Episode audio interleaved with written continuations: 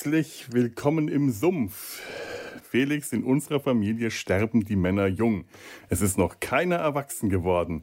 Das ist aus den berühmten letzten Worten und ist tatsächlich eine der letzten Dinge, die mein Opa zu mir gesagt hat. Ein äh, ganzes Stück über 80 war er damals, kurz vor einer größeren Operation, die er dann auch dementsprechend nicht überlebt hat. Zwei Weltkriege, mehrere Krankheiten, eine Ehe hat er überlebt und hat es trotzdem geschafft, das äh, Grundstück hinzubekommen, nicht erwachsen zu werden in all der Zeit. Ja, aber über meinen Opa soll es eigentlich nicht gehen, sondern über einen anderen kleinen Jungen, der nicht erwachsen werden will, nämlich um Peter Pan. Und dazu habe ich jemanden hier zu mir in den Sumpf eingeladen, ja, Mary, möchtest du als Lost Girl vorgestellt werden oder möchtest du lieber äh, die Mutter sein, die Wendy oh Darling? Oh Gott, nein, auf gar keinen Fall. Ich hasse die Figur der Wendy Darling. Bitte, also, was heißt ich hasse sie? Aber es ja, dieses Frauenmutterklischee. Ah. Ich weiß, dieses Frauenmutterklischee, eins der größten Probleme, die ich schon immer damit hatte. Ich könnte dich auch als Tinkerbell vor, äh, vorstellen. Auch mit Tinkerbell habe ich auch nicht. große, große Schwierigkeiten. Dann lieber das Stelle Lost mich vor als ja. die Mutter, die auch nicht erwachsen wurde. Ja, ja, ja, ja. Also ähm, das Frauenbild generell bei Peter Pan ist eins der schwierigsten, äh, finde ich generell so in der Originalgeschichte, weil ich glaube, da kommt kommen sie alle nicht so gut heute bei weg. Aber dann begrüße ich dich als Lost Girl. Hallo Mary, willkommen im Sumpf. Hallo Felix, ich freue mich wieder da zu sein. Ja, ich freue mich auch, dass du da bist. Das ist schön. Du bist immer bei den fantastischen Themen da. Ja. ja. Fantasy oder Science Fiction. Ja, Fantasy oder Science Fiction. Aus irgendeinem Grund in letzter Zeit, also im, im Sumpf immer Fantasy, aber vielleicht schaffst du es ja auch mal zur Science Fiction bei uns. Das ist, weil ich so belesen bin in diesen ganzen komischen, ähm, ah. abstrakten Büchern, die sonst keiner mehr liest. Ja, tatsächlich habe ich Peter Pan ähm, auch neulich zum ersten Mal, also nicht gelesen, sondern das Hörbuch gehört von Jens Wawracek vorgelesen, ganz fantastisch äh, und war total fasziniert. Ich glaube, ich möchte mal kurz ähm, äh, ansagen, worüber wir heute reden wollen, damit jetzt die ähm, äh, Zuhörenden nicht verwirrt sind.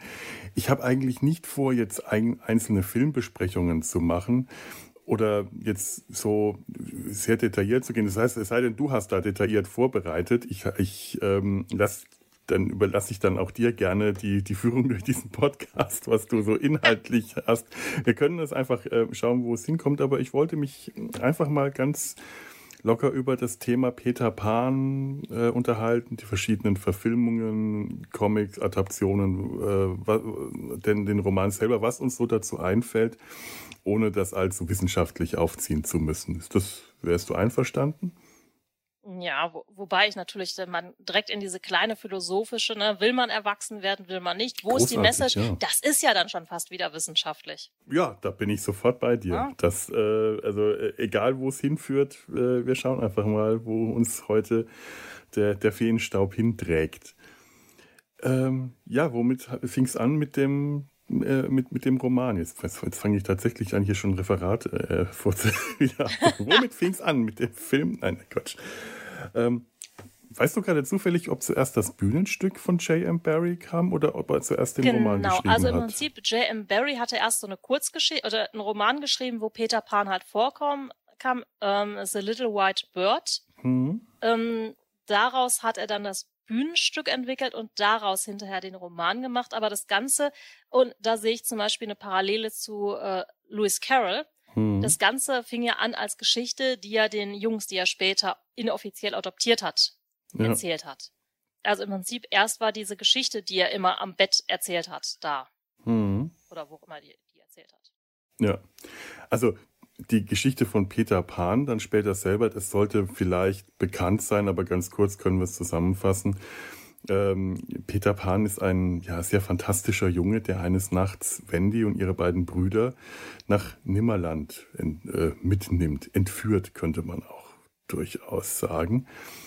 Ähm, sie, ja, äh, äh, mit Hilfe der, der Fee Tinkerbell können sie fliegen. Auf Nimmerland erleben sie viele Abenteuer, kämpfen gegen äh, Piraten, gegen den bösen Captain Hook, den Widersacher von Peter Pan, der, äh, der, der ihn hasst und ihn verfolgt, weil Peter ihm die Hand abgeschlagen hat und er nur noch den, den Haken hat und ihn deswegen äh, hasst.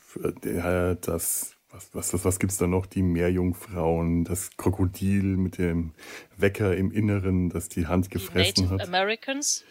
Ja, das wollte ich auch. Ich, ich wollte das mit Tiger Lily und ihr Stamm ausdrücken, damit wir um diesen Begriff herum gondolieren können, weil es ist so sehr dermaßen schwierig für mich ähm, festzulegen, welcher, welches Wort eigentlich am passendsten ist. Aber ganz kurz noch, irgendwann kriegen sie Heimweh und äh, nachdem Hook auch besiegt worden ist und die Piraten fliegen die Kinder wieder zurück zu ihren Eltern, die sie vermisst haben.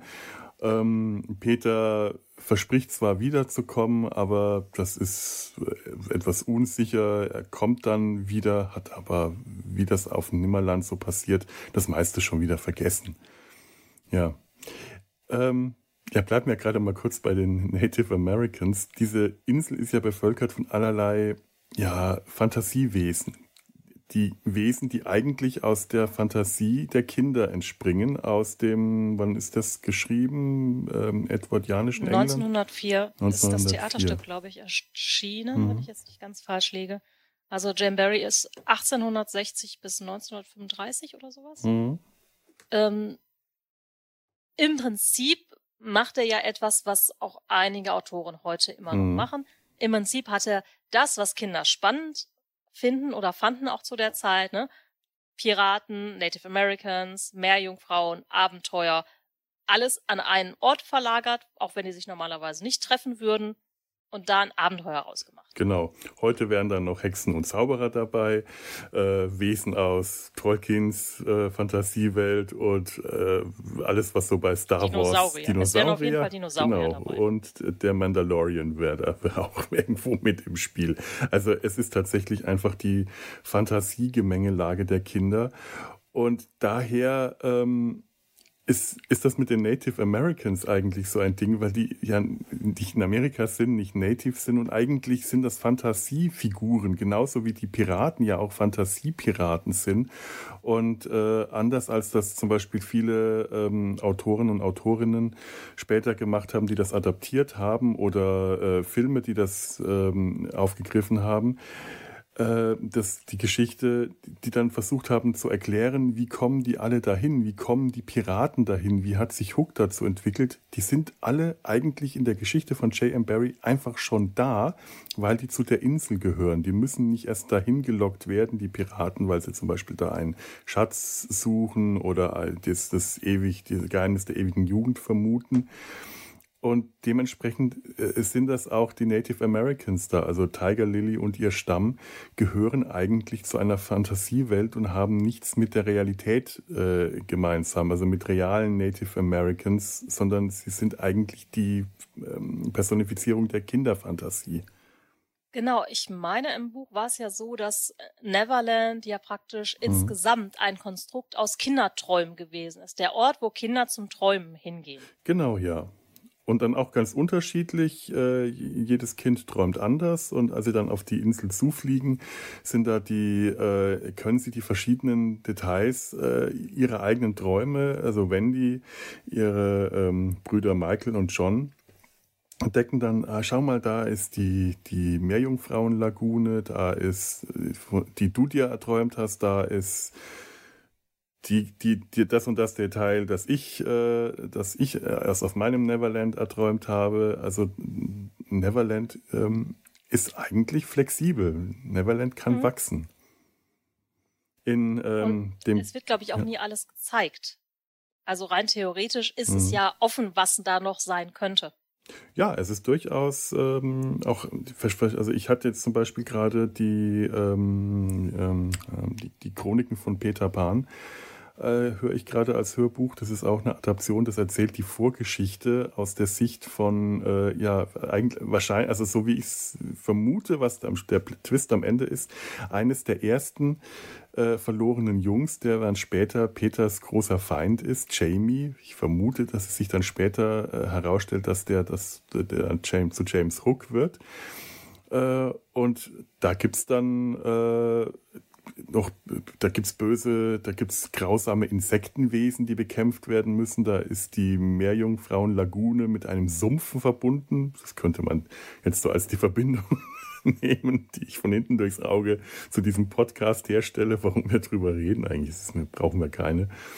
Ähm, bei Loisel, das ist dem französischen Comic oder belgischen Comic, äh, äh, Zeichner, der da eine ganz großartige äh, Comicreihe äh, auch um die Vorgeschichte zu Peter Pan gemacht hat, ist die Insel außerdem mit allen möglichen wirklichen Fantasiewesen aus der griechischen Mythologie, aus den Märchen, das sind Zwerge, das sind eben nicht nur Feen und Elfen, das sind Zwerge, Zentauren, da ist äh, da, Peter, der da auf diese Insel geholt wird aus dem äh, viktorianischen äh, London ungefähr zur Zeit von Jack the Ripper, der in dieser Randgeschichte auch eine wichtige Rolle spielt, äh, trifft da auf Pan, einen äh, boxbeinigen Zentauren, mit dem er sich anfreundet. Der, also Satyr. Äh, äh, Satyr, ja, Entschuldigung. Äh, äh, ich, durcheinander gebracht, weil da auch ein Zentraure eine sehr zentrale Rolle äh, in dieser Gruppe spielt. Und nach diesem Satyr der sein Freund wird, der dann später äh, von, äh, von Hook, von dem Captain, der in dem Comic noch nicht Hook heißt und zu Anfang auch noch nicht die, die Hakenhand hat, ähm, getötet wird. Und um ihn nicht zu vergessen, nennt sich Peter forthin Peter Pan. Denn das äh, Wesentliche auf dieser Insel ist das Vergessen. Das ist immer wieder der Teil in ganz vielen äh, der Geschichten um Nimmerland, dass man dort äh, nicht älter wird, dass man dort aber auch die Erinnerung verliert. Man lebt in den Tag hinein und vergisst das Geschehene, vergisst auch Leute, die man kannte, man vergisst die Eltern zu Hause, also die Kinder, die da hinkommen, die bleiben da, weil sie vergessen, dass sie ein Zuhause haben. So könnte man das vielleicht auch äh, ausdrücken. Genau, im Prinzip geht es ja um eine andere Art des Lebens, ein, ich sag mal, jetzt gewandtes Leben. Ne? Mhm. Leben im Augenblick, ohne Berücksichtigung der Vergangenheit und ohne Sorgen an die Zukunft. Also ein wirklich ganz leichtes Leben im Augenblick. Und das ist halt bei Nimmerland ganz überspitzt halt, dass man dann zusätzlich auch die Erinnerung verliert und man hat sowieso keine Sorgen. Das ist ja das, was eigentlich das Erwachsenwerden ausmacht. Dieses, mhm. man kann zurückblicken und erinnert sich, ne? Ein Kind weiß schon nicht, wenn es gestern hingefallen ist und sich total wehgetan hat und es ein Riesendrama war, weil, ey, kann es sich da heute nicht mehr dran erinnern. Ja. Und ähm, in den meisten Fällen haben Kinder auch noch keine Zukunftsängste. Ne, das ist ja was, was Erwachsene ja. durchaus prägt. Insofern ist das da schon ein bisschen überspitzt halt dargezeichnet. Ähm, Peter Pan wurde übrigens auch tatsächlich nach diesem äh, Saturn Pan benannt von J.M. Mhm. Barry und der Vorname stammt von einem seiner beiden Schützlinge. Ah ja, ja, schön. Ja, das mit dem äh, Saturn wusste ich. Es, es gibt ja auch eine Statue, die äh, äh, Peter Pan zeigt. Das hat schon, äh, da merkt man diese Anmutung an, an Pan schon sehr deutlich. Er wird ja auch sehr häufig mit der Panflöte dargestellt. Mhm. Das ist ja auch im Disney-Film, spielt er, meine ich, auf der Panflöte zwischendurch. Das kann sein. Auf jeden Fall spielt er Flöte und ganz viele ähm, geben ihm dann eine Panflöte in den äh, diversen Adaptionen. Ja. Und auch zum Beispiel in der Darstellung des Disney-Charakters mhm. hat man auch so diese Gesichtszüge haben was Panhaftes. Ja, ja. Auch die, äh, dass er häufig mit spitzen Ohren dargestellt wird in Illustrationen mhm. schon, um ihm etwas äh, Koboldhaftes, Elfenhaftes also in, in, diese Feenwelt, in diese fantastische Welt schon zu bringen. Er wird ja auch in dem, ähm, in, in, der, in dem Roman äh, wirklich als äh, eine äh, sehr fantastische Figur eingeführt. Die ganze Geschichte ist eigentlich unglaublich fantastisch. Also ich hatte bis dahin hauptsächlich die Comics sehr gut gekannt, weil ich mir die mhm. vor Jahren gekauft habe und fasziniert war von dieser sehr erwachsenen Fantasiewelt, die Loisel da aufgebaut hat. Wirklich unglaublich fantastisch, aber wirklich extrem erwachsen, sexualisiert und mit Gewalt, aber ein also ein Comic, den man Kindern nicht in die Hand geben sollte. Aber unglaublich faszinierend. Also ich, ich kann das ähm, erwachsenen Comic-Fans wirklich sehr empfehlen. Das ist, das ist von Regie Loisel, die Peter Pan-Reihe hat, glaube ich, fünf oder sechs Bände, ist großartig, toll gezeichnet und geschrieben.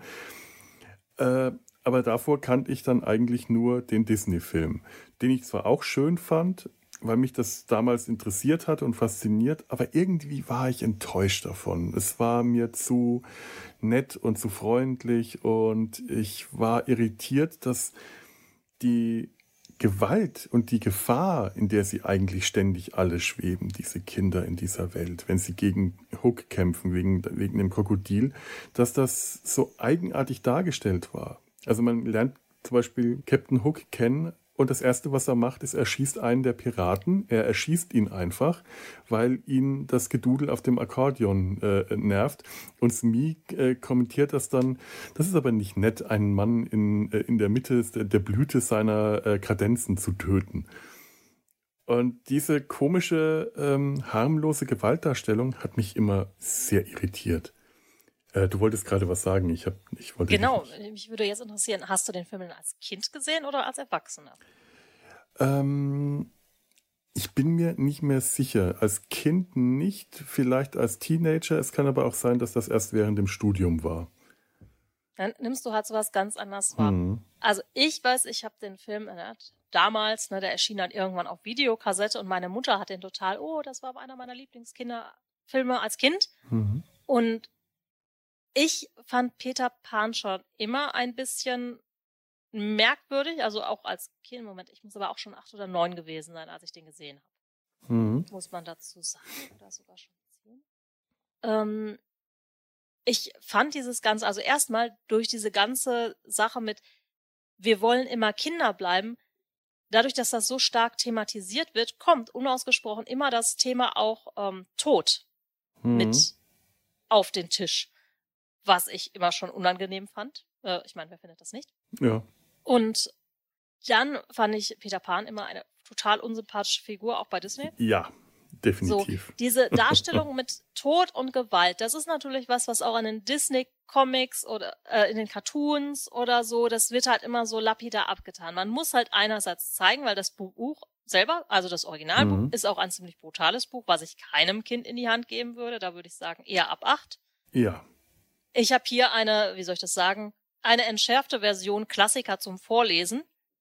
Das ist okay. Aber mhm. ich finde das echte Buch, also da kann ich mich halt auch erinnern, ich habe halt als Kind alles gelesen, was mir in die Finger kam und habe dann so eine ganz alte Ausgabe von Peter Pan gefunden, bei meinem Onkel irgendwie und angefangen zu lesen. Und ich fand dass am Anfang, dass der Peter Pan da alleine im Kinderwagen wegrollt von seinen Eltern und weil er nicht erwachsen werden will, mhm. das fand ich irgendwie schon so gruselig, diese Vorstellung ähm, und der dann die Feen trifft, die ihn dann mitnehmen und sagen, hey, ne? Mhm. Ah, das Übrigens, Peter Pan ist mir einfach unsympathisch. Mhm. Mir ist da sofort, als ich dieses Detail äh, äh, gelesen oder gehört habe, ist mir da die Blechtrommel eingefallen. Denn Peter Pan äh, hört im Kinderwagen, dass seine Eltern für ihn vorhaben, was er wohl werden soll, wenn er erwachsen wird. Und deswegen äh, verschwindet er von ihnen, äh, rollt mhm. im Kinderwagen davon, um bei den äh, Feen zu leben. Und da musste ich an Oskar Mazerat denken, der auch schon direkt ähm, nach der Geburt gehört hat, was er mal werden soll, wenn er groß wird und beschließt, beschließt, dann nicht groß zu werden. Ich frage mich, ob Günter Grass da wahrscheinlich sich was davon ausgeliehen hat. Ja, aber ich mag auch die Blechtrommel nicht. Ich hasse Gün also Günter Grass, ja, Literaturpreise, ah. Das Zeug zu lesen, was der geschrieben hat, ist eine Strafe und ich lese wirklich sehr, sehr, sehr, sehr viel. Okay, okay. Ich lese freiwillig Goethe, also. Oh, okay. Das tue ich nicht. Da hat mich die Schule äh, von abgebracht. Okay, wir wollen aber auch nicht auf Günter ja. Grass kommen. Mir ist das nur aufgefallen. Ähm, ja, äh, ich, du hast recht, wahrscheinlich habe ich das wirklich gesehen, als ich schon größer war. Als Kind hätte mich das ähm, wahrscheinlich auch nicht so irritiert. Denn ähm, es ist jetzt, wie mir jetzt auch aufgefallen ist, tatsächlich so, das Buch, das, äh, der Roman von J.M. Barrie ist tatsächlich brutal, aber diese Brutalität Ich würde sie keinem Kleinkind geben, aber ich würde sie so ab acht, ich würde vielleicht sogar eher ab zehn sagen. Ähm, die ist so dargestellt, dass man sie, wenn man als Kind damit umgehen kann, die in diese ganze Geschichte mit reinbringt. Denn diese Geschichte selber ist so fantasievoll, so verspielt. Dieser ganze Roman ist ein einziges großes Spiel. Es ist sogar schon die Geschichte um Wendys Vater, äh, ist so fantasievoll, der eigentlich eine so unerwachsene und kindische Figur ist, wenn er seine Medizin nicht nehmen will oder wenn er sich, wenn er dann äh, beschließt, er wird jetzt in der Hundehütte leben, weil er den Hund aus dem Kinderzimmer Kinderzimmer verbannt hat und deswegen sind die Kinder entführt worden, deswegen wird er jetzt in der Hundehütte leben. Eine durchwegs kindische Figur, die auch äh, in den Theaterstücken und auch in einigen der Filmen äh, dann äh, traditionell mit dem gleichen Schauspieler besetzt werden, der dann äh, auch Captain Hook spielt. Jason Isaacs hat das so toll gemacht. Sowieso, Captain Lorca ist ähm, neben Dustin Hoffmann für mich der beste Captain Hook gewesen der, in der 2003er Version äh, hat der Captain Hook und auch äh, Vater Darling gespielt und beide absolut herrlich. Und in diesen, dieser ähm, fantasievollen äh, Welt passt auch diese Gewalt tatsächlich ähm, rein, weil die ähm, anders als bei den Disney-Filmen ist die Gewalt im Roman tatsächlich brutal und echt und diese Gefahren sind alle echt, die sind nicht gespielt. Das heißt, die Kinder sind permanent in Gefahr, die verlorenen Jungs und Wendy und ihre Geschwister und Peter. Aber es gehört zu dieser ähm, Fantasiewelt mit dazu und man nimmt das, wenn man den Roman liest, ganz anders auf als ähm, wenn ich zum Beispiel ähm, Verfilmungen, diese Miniserie Neverland, die hat, hat, mir überhaupt nicht gefallen, weil die viel zu erwachsen war für äh, ein Thema, das eigentlich äh, nicht erwachsen werden sollte, obwohl der Fantasieanteil auch in Neverland enorm hoch war. Aber es muss so eine, äh, muss so eine Balance finden für mich ich glaube, das ist halt auch enorm schwierig, gerade bei Peter Pan. Also mhm. man hat es, glaube ich, bei, für mich gibt es diese drei britischen Erzählungen, ich hatte das dir vorhin schon mal angedeutet, mhm. Alice im Wunderland, Zauberer von Oz und Peter Pan, die immer wieder verfilmt, äh, in Comics dargestellt, äh, es wird immer wieder eine neue Bühne gesucht und ja. neue Interpretationen aufgemacht. Und meistens wird es halt von der Kinderebene eigentlich in die Erwachsenenebene transportiert, weil, das muss man auch sagen, man kann weniger Fehler machen. Also, mhm. beziehungsweise es ist halt nicht so fehleranfällig. Wenn ich sage, okay, ich mache hier einen Film ab zwölf für Erwachsene, habe ich zwar ein geringeres Publikum, aber die Gefahr, dass mir hinterher irgendwer ähm, sagt, oh, das kannst du so nicht machen, ist geringer. Wenn du versuchst, was für Kinder aufzuziehen, ich glaube, dass das immer viel schwieriger ist. Und da muss man halt jetzt gerade im Fall von Peter Pan sagen, dass der ursprüngliche Disney-Film ja bei allen Schwächen von den Zeichnungen her, vom Artwork, von wie er die Welt halt aufnimmt, schon gut getroffen ist. Ja. Um das für ja. Kinder zu transportieren. Ja, tatsächlich, da, da stimme ich dir, da stimme ich dir zu. Also hätte ich das als Kind, äh, wahrscheinlich habe ich es tatsächlich als Kind nicht gesehen oder es lief irgendwie, ging irgendwie unter. Ich glaube, ich das kann lief ja damals nicht im Fernsehen. Ja. So, das muss halt im Kino gelaufen sein. Da war meine Mutter Kind. Die mhm. war vor dir Kind. So, und ja. dann kam es irgendwann auf Videokassette raus und da war ich, wie wir gerade festgestellt haben, irgendwo zwischen acht und zehn. Gut, da warst wir, du schon Teenager. Wir haben allerdings auch über, ähm, als wir unseren Videorekorder bekommen haben, gerne mal Disney-Filme von irgendjemandem, von einem Freund bekommen, der die über ganz komische Umwege Raubkopien, lange bevor das auf Video rauskam, da haben wir es einiges gesehen. Es kann sein, dass wir den dann auch mal gesehen haben, aber ich glaube tatsächlich, du hast recht, ich kannte Peter Pan wahrscheinlich eher aus äh, Mickey Mouse Comics da kann ich mhm. mich jetzt gerade an einen Comic erinnern, den, der da, äh, den, den ich da mal gelesen habe. Fand die Figur Captain Hook faszinierend. Der Pirat mit der Hakenhand. Piraten waren eh eines der größten äh, Dinge in meiner Kinderfantasie überhaupt. Und wenn ein Pirat ein Holzbein oder eine Hakenhand oder eine Augenklappe hatte, also irgendeine Versehrtheit, die ihn dann noch piratischer gemacht hat, dann war ich äh, Feuer und Flamme. Und wahrscheinlich hat das meine Fantasie dann so beflügelt, weil ich äh, mir überlegt habe, was diese ganze Geschichte eigentlich äh, beinhaltet, was diese Geschichte ist, dass mich dann später, als ich den Film gesehen habe, dass äh, als ich wahrscheinlich schon erwachsen war, das kann im Studium gewesen sein, so mit äh, Anfang 20, tatsächlich ähm, enttäuscht über diese Kindlichkeit war obwohl die ja durchaus äh, richtig und beabsichtigt waren, also auch für das eigentliche Publikum gut gemacht. Ja, gerade wenn du halt diesen Piratenschwerpunkt haben hm. möchtest und die Piraten sind dann die Bösen und verlieren halt auch noch auf eine sehr dämliche Weise. Also ich weiß, dass Hook, also für mich bis heute einer der großartigsten Verfilmungen, ne, hm. mit Robin Williams und Dustin Hoffman ja. und Julia Roberts einfach fantastisch. Also mag ich auch viel lieber als die Disney-Verfilmung. Einfach diese Version von Peter Pan ist doch erwachsen geworden und hat aber vergessen, dass er Peter Pan mhm. war. Ähm, die funktioniert auf so vielen Ebenen so gut und nimmt das Werk ernst, aber nimmt ganz viel die Schwächen des Werkes weg oder ignoriert die. Ja, ja. Frauenbild ist auch da kritisch, waren, glaube ich, die 90er. Ne? Mhm. mhm. Ähm, aber trotzdem eine tolle Geschichte. Und wer hat nicht mit Dustin Hoffman als äh, Captain Hook mitgelitten? Ja, total.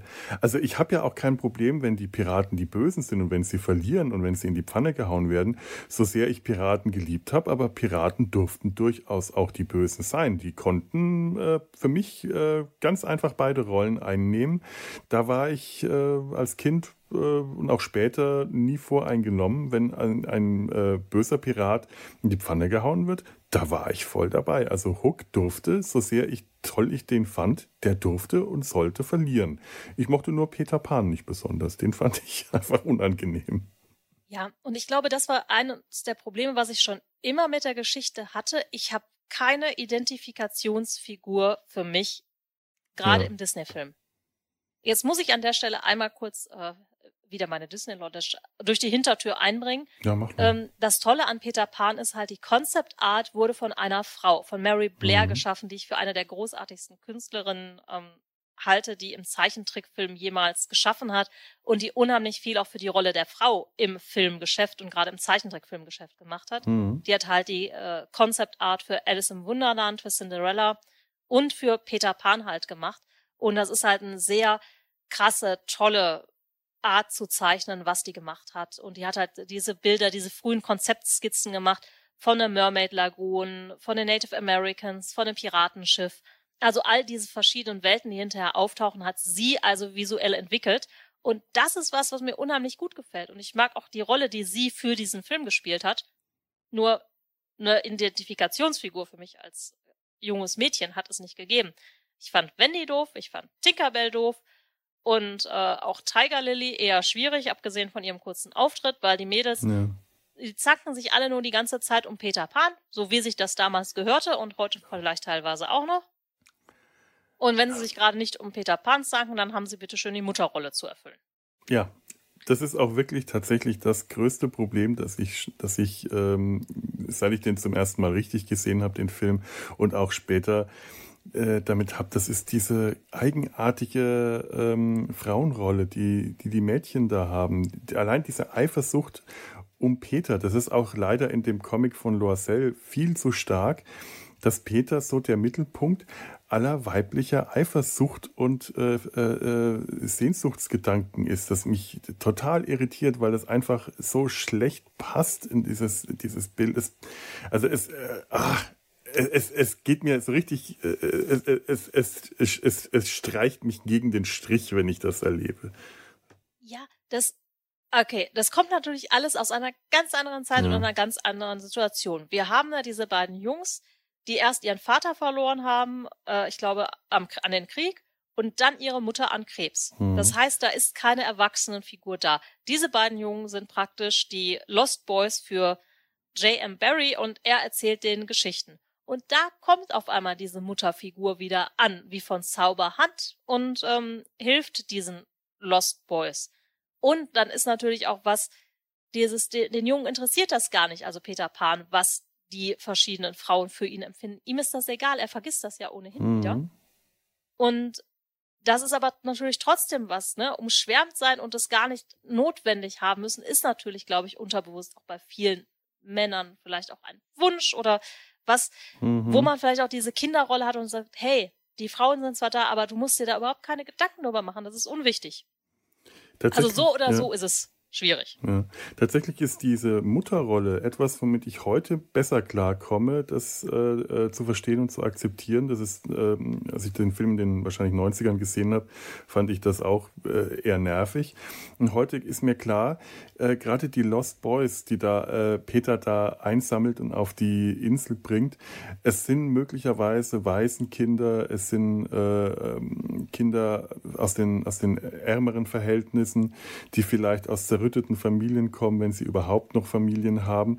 Und eine Mutterfigur, die sie beschützt, die sie, ähm, die, die, die für sie wichtig ist als, als, als, als Schutzfigur, die ist äh, für diese Jungs, die keine, die auf der Insel auch keine Mutter haben, die äh, natürlich etwas ganz Besonderes, etwas Wichtiges und dass sie äh, äh Wendy, die auf die Insel kommt, als ihre Mutter annehmen und wenn die diese Rolle einnimmt, vielleicht auch noch, keine Ahnung, wie, wo, wo, man das einordnen soll. Ich dachte immer, die Kinder wollten nicht erwachsen werden und jetzt spielen sie Vater, Mutter, Kind und Wendy spielt die erwachsene Mutter. Aber andererseits spielen ja Kinder auch gerne mal Vater, Mutter, Kind. Das haben wir als Kinder gemacht und haben aber auch nicht den Wunsch verspürt, deswegen sofort erwachsen zu werden. Genau, es ist ja auch eine ja. Überhöhung dieser Mutterfigur. Das hat ja schon was, fast was Marienartiges, mhm. wie die Lost Boys und Peter Pan dann, wenn die verehren. Ja. Und ich möchte jetzt auch nicht die Mutterrolle schmälern. Mutter zu sein oder Vater zu sein, ist was total Wichtiges, aber auch ja. nicht, es ist halt parallel, also Mutter und Vater ist beides wichtig, also die Elternrolle.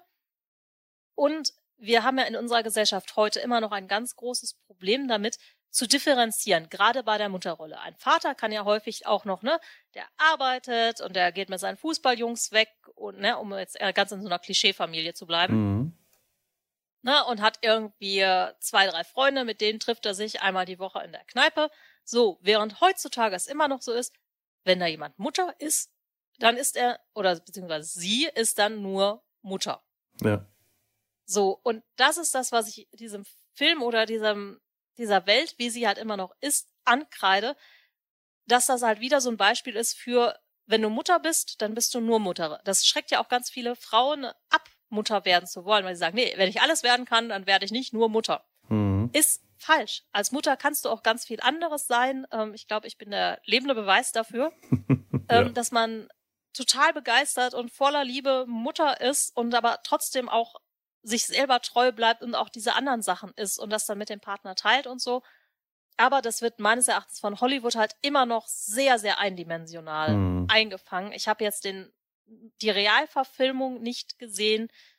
Ich glaube aber nicht, dass da viel äh, Nachbesserungsarbeit geleistet wurde. Also die, die, die neue auf Disney, äh, Peter Pan und mhm. Wendy, ja, ähm, ja, es, es, ähm, es ist ein, ich habe sie gesehen und ähm, ich hatte eigentlich vorgehabt, mir mehr Peter Pan-Verfilmungen in letzter Zeit anzuschauen und ein bisschen schade, dass ich ausgerechnet die gesehen habe und andere nicht, denn ich finde sie wirklich nicht gut.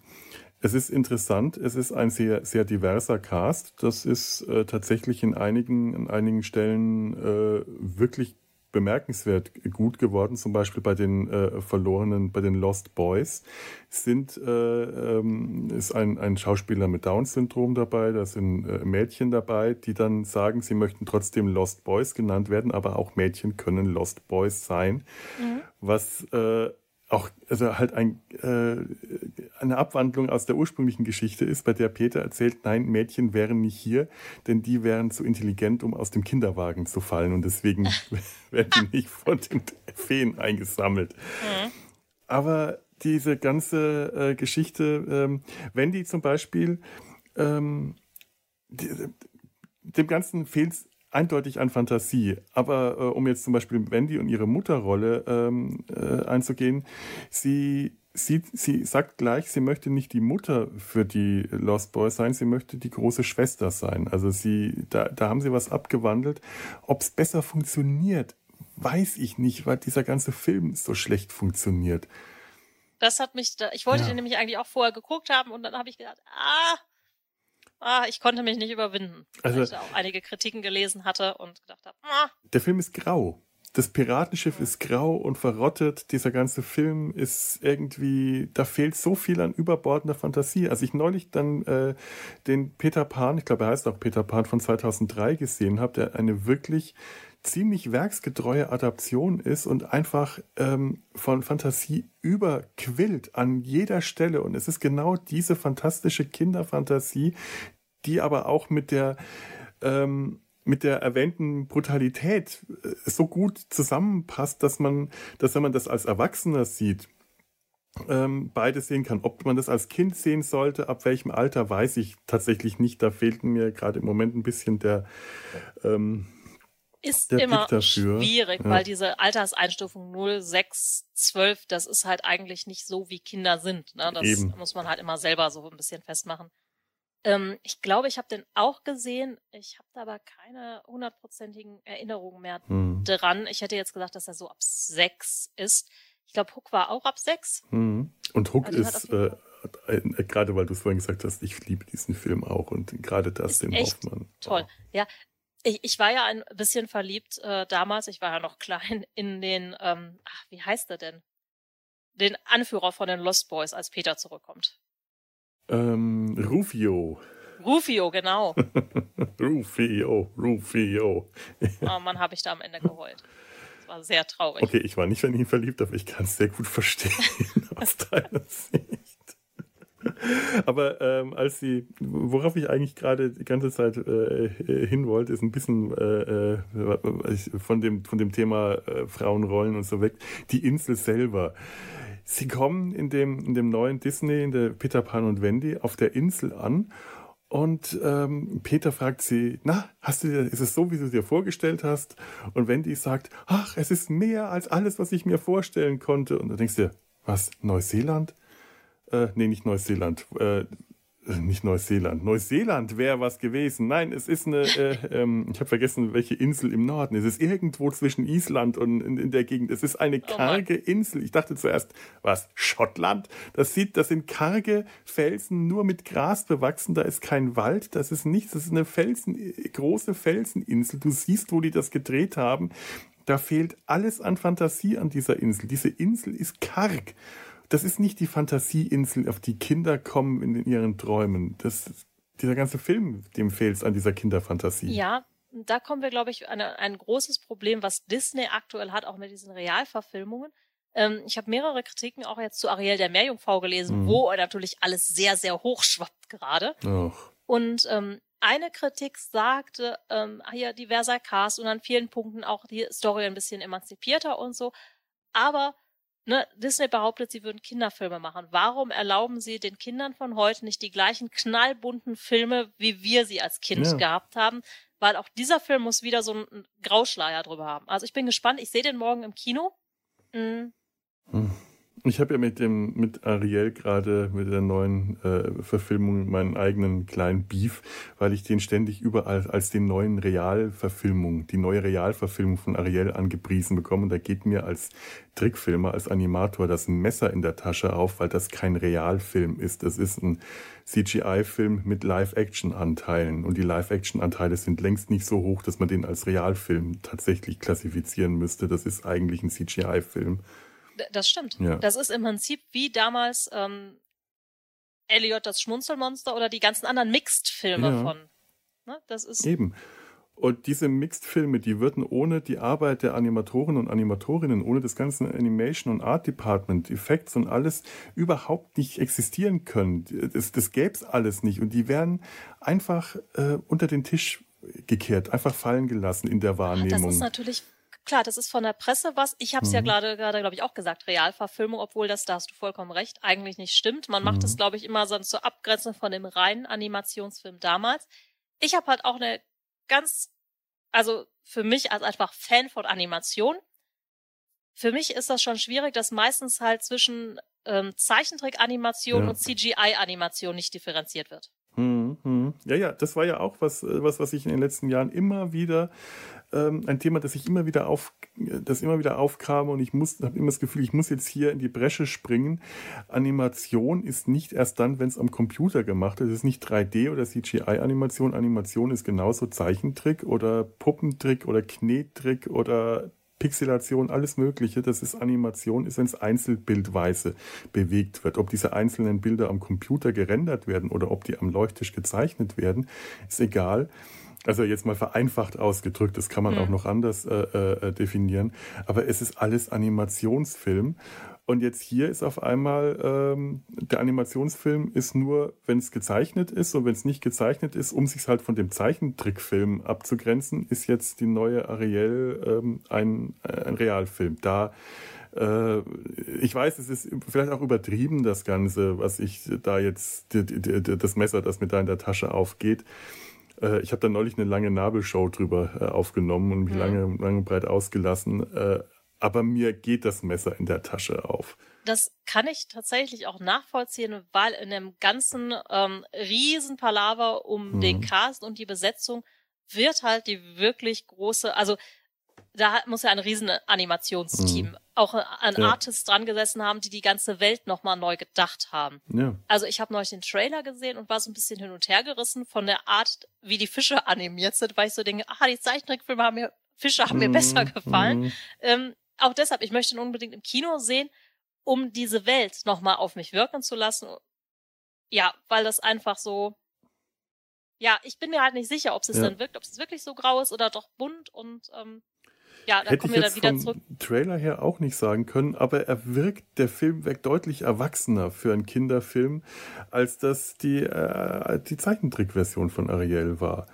Und äh, ich stimme dir dazu. Eigentlich sollten Kinder keine Filme äh, präsentiert bekommen, die diesen, diesen Erwachsenenanstrich kriegen, äh, sondern Kinder, äh, warum soll man Kinder nicht Kinderfilme zeigen können, die auch Erwachsene gern sehen? So viele Leute schauen sich heute noch im Erwachsenenalter die alten Disney-Trickfilme an. Die Leute, die Disney Plus abonniert haben, die machen das nicht nur wegen Marvel, die schauen sich auch gerne mal die alten Trickfilme an. Also das ist. Ja, ich gucke halt mit beim Sohn jetzt ja. die ganzen Disney-Serien, die ich früher geguckt habe. Eben. Die Gummibärenbande und so. also tatsächlich ja. leben wir in einer Zeit, wo Kinderunterhaltung ist entweder wirklich dumm, mhm. muss man leider sagen, oder dann direkt der Schritt in die Erwachsenenunterhaltung oder so. Also, es ist ganz komisch, das, was wir damals hatten. Also Sachen, die einfach Spaß gemacht haben und bunt und bekloppt und wo auch mal ein bisschen Gewalt drin vorkam. Ja. Ähm, das wird gar nicht. Da, es gibt keine Konflikte mehr, gar nichts. Das ist äh, was wie Paw Patrol oder Feuerwehrmann Sam oder so. Das ist so für mich so. Oh. Mhm. So, wollt ihr unsere Kinder für dumm verkaufen? Unsere Kinder sind nicht dumm. Ja. Ja, tatsächlich.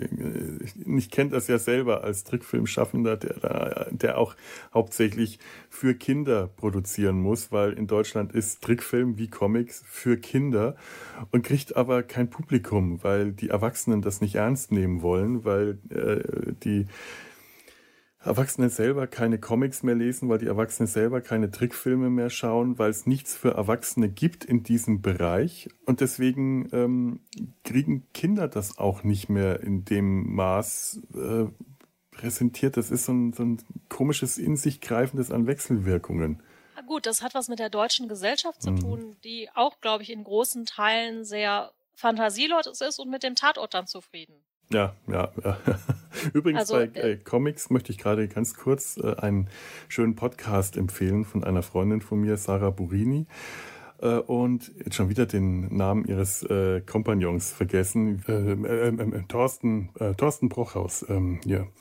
Ja, und der Podcast heißt Wir versus Comics. Ähm, das ist ein äh, Podcast über Comics, über die Comic-Szene in Deutschland, eben von zwei Comic-Schaffenden selber und äh, schon ein ziemlicher Abrechnungspodcast. Es ist aber wirklich faszinierend, sich das anzuhören, ähm, was sie so aus den Hintergründen und den Untiefen der deutschen Comic-Szene zu berichten haben, hat mir sehr viel das gebracht. Das glaube ich sofort. Ja. okay, ähm, ähm, jetzt habe jetzt hab ich mich selber rausgebracht. Wo, wo wolltest du gerade hin? Ähm, den Comic finde ich, glaube ich, auch faszinierend, von dem du vorhin erwähnt hast. Mhm. Den muss ich mir, glaube ich, dringend mal ansehen. Der ist wirklich toll. Also das ist, äh, der, der erzählt eine, äh, eine Vorgeschichte, die auch ganz stark auf äh, diese, Elemente wie die Mutterrolle, aber auch die Vaterrolle, denn es stellt sich, ich spoiler jetzt ein bisschen, aber der Comic ist, äh, äh, mein Gott, ja, äh, lang und breit schon rausgekommen. Es stellt sich am Ende heraus, dass Hook wahrscheinlich der Vater war, sich selber nicht erinnern konnte, die Mutter im Stich gelassen hat, in die Welt gesegelt ist die Mutter, die Peter miss misshandelt hat, äh, alkoholsüchtig war, die dann, äh, als, als Peter zum ersten Mal von der Insel zurückkommt und Gold dabei hat aus dem Piratenschatz und ihr das bringen will, um sie versöhnlich zu stimmen und er sich jedes Mal, wenn er zurückkommt, er kommt mehrmals zurück, nicht erinnert hat, dass er nicht mehr erinnern kann, dass seine Mutter ihn misshandelt hat und ihm das immer im letzten Moment erst wieder einfällt. Die Mutter geht auf ihn los, ist betrunken, will ihn, äh, will ihn schlagen, äh, droht ihn umzubringen und ihr Liebhaber, der sich dann später als Jack the Ripper herausgestellt, ah. bringt die Mutter um. Das ist quasi das erste Opfer von Jack the Ripper, was Peter sieht, was er aber auf der Insel später wieder vergisst. Und es gibt da eine ganz tragische äh, Wendung, ähnlich wie später Wendy und ihre Brüder bringt Peter auch ein Geschwisterpaar mit, Rose und ihren kleinen Bruder Pinky. Rose ist so im Alter äh, 12, Pinky ist höchstens 5. Und äh, Tinkerbell, die auch in dem Comic sehr eifersüchtig ist äh, und eben auch wie in der Geschichte diese Eifersucht äh, bis ins Extrem steigert. Ähm, in, in, in, im, Roman ist es ja so, das Erste, was äh, Tinkerbell macht, als die äh, Kinder auf die Insel zufliegen. Sie fliegt vor, um den verlorenen Jungs zu sagen, ähm, das Mädchen, das da ankommt, ist ein Wendy-Vogel und Peter hat äh, befohlen, den Wendy-Vogel abzuschießen. Also schießen sie mit ihren Pfeilen auf Wendy. Und äh, also ein Mordversuch. Mhm. Und in dem Comic ist es so, dass Tinkerbell Erfolg hat und Rose an das Krokodil verfüttert.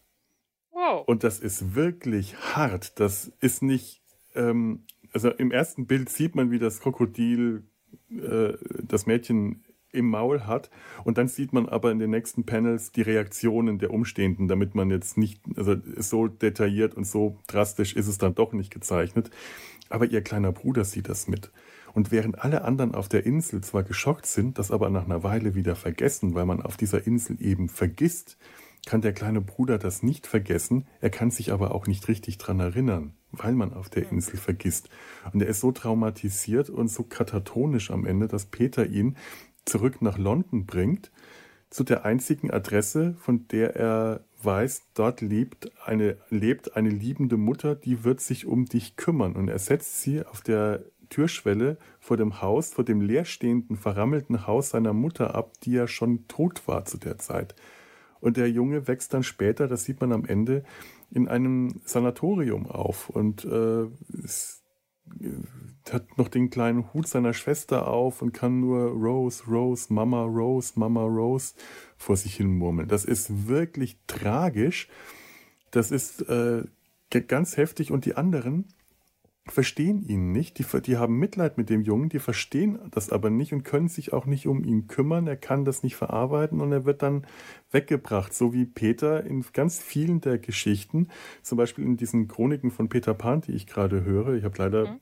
den, den, den Namen der Autorin vergessen, ich glaube es ist eine Autorin, ähm, da hat Peter Pan keine Verwendung für Kinder, für verlorene Jungs, mit denen er nichts anfangen kann. Und äh, anders als in dem Comic, wo er den kleinen Jungen nach London zurückbringt in die reale Welt, äh, lässt er die Jungs halt, die verlorenen Jungs halt von den Piraten oder den wilden Tieren töten und holt sich dann neue, wenn die tot sind. Ziemlich skrupellos. Und dieses, äh, ja. Ist Peter ja. Peter ist eine unglaublich ja. egoistische Figur eigentlich.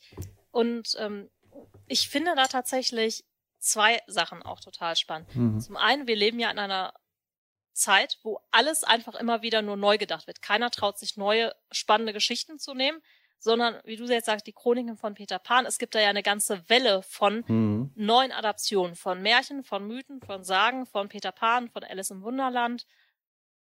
wo einfach die bestehende Materie genommen wird und mal mehr und mal weniger gut adaptiert wird. Teilweise auch ganz cool gemacht.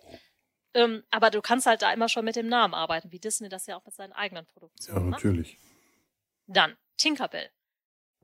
Ich finde es ganz, ganz faszinierend, dass sie aus Tinkerbell ja ein eigenes Merchandise-Imperium geschaffen haben mit diesen ähm, Animationsfilmen, deren Qualität ich so mittelgut finde. Mhm. Für kleine Mädchen gemacht. Mit Feen. So. Funktioniert natürlich als Konzept, ne? Ja. Tinkerbell und die anderen Feen. Dass sie den Charakter von Tinkerbell dafür um 180 Grad gedreht haben, ist, glaube ich, niemandem aufgefallen. Ja, wie auch.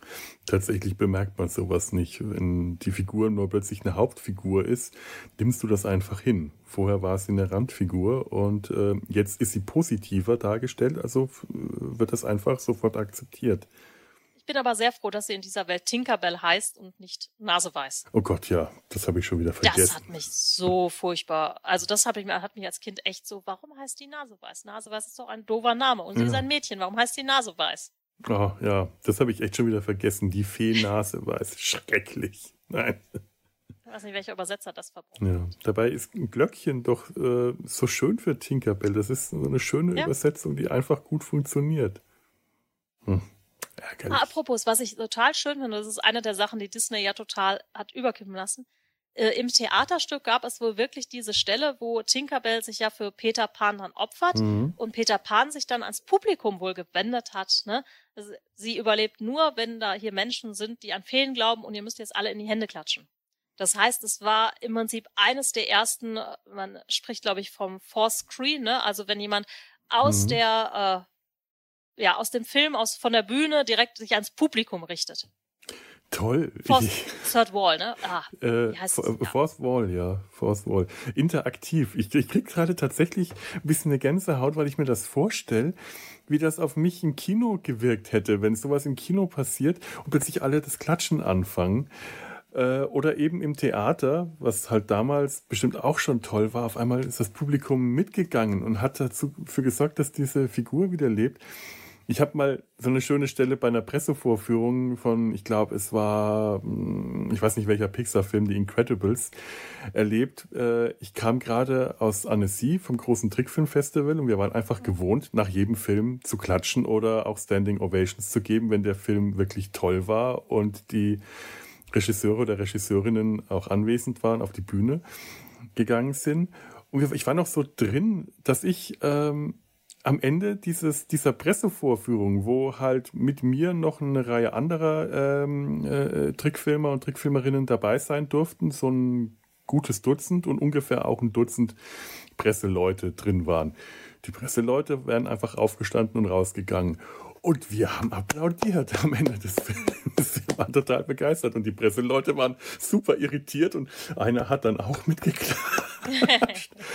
und später habe ich dann tatsächlich erfahren, dass äh, diese Pressevorführung, also diese spezielle, dazu geführt hat, dass die Presseleute alle ein bisschen positiver, also in Köln, dieser Haufen Presseleute sich ein bisschen positiver über den Film ähm, geäußert haben, weil diese Begeisterung, die wir äh, AnimatorInnen da äh, rübergebracht haben, etwas übergeschwappt ist.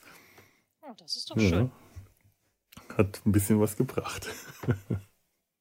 Wir haben also auch eine kleine ähm, Fee, eine kleine Elfe zum Leben erweckt. Das ist sehr gut. Ja, das fand ich halt in Hook sehr schön. In Hook haben sie sowieso sehr viele Sachen aus dem Buch, finde mhm. ich, sehr schön so in Details wieder aufgegriffen. Ja, eine Sache, die mir erst äh, später klar geworden ist, als ich jetzt das Buch gehört habe, das Hörbuch, ähm, das ist diese Stelle in Hook, wenn, äh, äh, wenn der erwachsene Peter bei den Lost Boys sitzt und sie dieses, dieses, dieses, ähm, dieses Essen, dieses eingebildete Fantasieessen. Er sitzt da vor den leeren Tellern, alle hauen rein, wie die Scheunendrescher und essen und tun so, als ob sie was zu essen haben und er kann sich das nicht vorstellen und ist irritiert, warum sie vor den leeren Tellern sitzen und erst ab dem Moment mit der Essensschlacht, wo er, er dann sich, wo sich Peter mit Rufio erst so ein Wortgefecht hängt und wo er dann einen leeren Löffel nimmt, schnipst und ihm ähm, ja buntes Essen dem anderen ins Gesicht mhm. klatscht. Etwas, das ich übrigens auch schon mal als Kind gemacht habe, auf einem Zeltlager. Hat mich sehr in dem Moment, äh, als ich das zum ersten Mal gesehen habe, sehr angesprochen. Und das ist etwas, was im Buch auch vorkommt. Allerdings äh, ist es im, äh, im Roman so, dass Peter der Einzige ist, der sich das vorstellen kann. Dass Peter der Einzige ist, der etwas auf den Tellern sieht und auch davon satt wird, während die anderen verlorenen Jungs nur Peter zuliebe so tun, als ob sie was sehen und äh, von leeren Tellern essen und davon nicht satt werden. Mhm. Überhaupt, ja. wie du sagst, Peter ist sehr egoistisch. Auch im Roman ist das so. Peter gibt den Ton an und die anderen machen, was er will. Ihm zuliebe und ihm zu gefallen, machen die alles mit. Und er ist egoistisch, ähm, unaufmerksam, er ist rücksichtslos, er ist auch skrupellos in allem, was er macht deshalb war für mich die allerbeste Peter Pan-Version, ähm, stammt aus einer, ähm, ich glaube, sehr verkannten, gerade hierzulande, Disney-Serie, mhm. beziehungsweise eigentlich vom Sender ABC, aber mit Disney-Genehmigung. Ähm, Once Upon a Time, beziehungsweise ABC Studios gehört, glaube ich, auch zu Disney in einem von den 300 äh, Nebenverträgen. Mhm, wahrscheinlich. Ähm, hast du die Serie gesehen? Ich bin auch nicht, ich wollte es mir machen, aber ich bin nicht dazu gekommen. Ich, ja, du hast also mir davon Once erzählt. Upon, A Time mhm. ist halt auch, ich glaube, sie hat sieben Staffeln. Ich habe mir aber nur die ersten sechs gegeben, weil ich mich an die siebte nicht traue. Das ist, das ist so, wo ich denke, da haben sie es übertrieben. Die hätten sie sein lassen sollen und ich traue mich nicht, die mehr anzugucken. Ähm, aber egal. In dieser Geschichte werden praktisch verschiedene Märchenfiguren zusammengefügt. Also das Ganze fängt halt damit an, dass im Prinzip hat die böse Königin einen Fluch ausgesprochen, um äh, das Glück von Schneewittchen und ihrem Prinz Charming zu verhindern. Und alle Märchenfiguren aus dieser Welt sind praktisch, oder zumindest ein Teil, in einem Dorf Storybrook in äh, New England. Und keiner erinnert sich daran, dass sie mal Märchenfiguren in dieser Märchen- und Märchenwelt waren. Ja. Außer der bösen Königin, beziehungsweise, nee, ich glaube auch die hat das so zum Teil zumindest vergessen. Sie ist nämlich Bürgermeisterin, Regina, und und alle diese Märchenfiguren sind aber an diese Disney-Märchenfiguren angelehnt. So, und du erfährst halt in dieser Geschichte einerseits, was die in der realen Welt erlebt haben und im Prinzip Schneewittchens Tochter, an die sie sich gar nicht mehr erinnern kann. Die kommt als erwachsene Frau in dieses Storybrooks und ähm, und es wird auf so vielen Ebenen erzählt, praktisch, was die früher erlebt haben im Märchenwelt, in der Märchenwelt, wie das dazu führte, wie sie wurden, wer sie sind. Also die Hintergrundmutter der bösen Königin, die Hintergrundgeschichte. Ähm, und in all diesen Geschichtensträngen, einer der Bösewichte ist Rumpelstilzchen, mhm. der gleichzeitig aber auch das Biest bei Die Schöne und das Biest ist. Ganz abstrakt. Und wir erfahren in der Hintergrundgeschichte, dass ähm, sein Vater jemand war, der nicht erwachsen werden wollte. Der sich auch nicht um seinen Sohn richtig gekümmert hat. Und der dann irgendwie auf einer Insel einen Deal mit einem Dämon eingegangen ist, um wieder ein Kind zu werden. Und der wird dann halt zu Peter Pan. Und der entführt halt Kinder wie der Rattenfänger von Hameln um die seinem Reich anzuschließen, mehr oder weniger. Und Peter Pan mhm. ist halt der Böse und vor allem Peter Pan wird von seinem Schatten kontrolliert, der dieser Dämon ist. Finde ah. ich eine ah. großartige Auflösung. Ah, ich meine, der Schatten. Weil ja auch der ja. Schatten eigentlich bei Peter Pan immer eine Rolle spielt und seine eigenen Sachen macht und auch ja. irgendwie böse ist. Und Toll, großartig. Also da, da werde ich doch mit anfangen. Also äh, ich, ich wollte mir einzelne Folgen anschauen. Ich will mir mal äh, anschauen, wo Peter Pan vorkommt, habe gemerkt, das äh, müsste man eigentlich von Anfang an anschauen. Ja, also das funktioniert tatsächlich nicht so gut, weil es wirklich so verstrickt ist und ich hm. muss gestehen, ich habe da am Anfang so gedacht, na ja, ob das was sein wird, aber mich hat diese Serie so gepackt, auch von den Darstellern, von den Kostümen, vom Design her und auch diese und die Serie ist bunt. Sie ist trotz allem irgendwie bunt. Ah. Und später kommt Hades auch vor. Ich glaube, in der vierten oder fünften Staffel. Und der ist so genial. Der wird nämlich von dem Schauspieler aus, boah, ist das Ellie McBeal? Ah, äh, es kommen halt auch ein paar bekannte Schauspieler mhm. drin vor. Und Hook ist zum Beispiel total genial als Pirat, der, ich glaube, zuerst von der Wicked Queen vom Zauberer von Oz engagiert wird und so. Also, es macht auf jeden Fall ziemlich viel Spaß. Ja, das glaube ich. Oh, Mensch, ja, wenn ich nicht gerade so viele andere äh, Serien im Rewatch hätte für andere, auch für andere Podcast-Folgen und das dann doch meine Zeit, äh, obwohl ich eigentlich gerade eine Menge Zeit übrig habe, aber äh, die Aufmerksamkeit äh, äh macht dann da noch nicht also, mit. Tatsächlich ist What's Up in a Time eine der Serien, wo ich echt freue, die auch irgendwann nochmal zu gucken. Also am Stück. Hm. Okay, also Weil ich nehme es auf meine Liste. Ja. Ganz groß jetzt. Toll. Ja, Hook. Hm, weil du gerade Hook gesagt hast. Äh, ich wollte neulich noch, ich wollte noch irgend, ich wollte vorhin noch irgendwas zu Hook sagen. Die verschiedenen äh, Darstellungen und Versionen sind ja auch zum Teil recht unterschiedlich. Ähm, es gibt diese ähm, Anime-Zeichentrickserie, falls du dich erinnerst.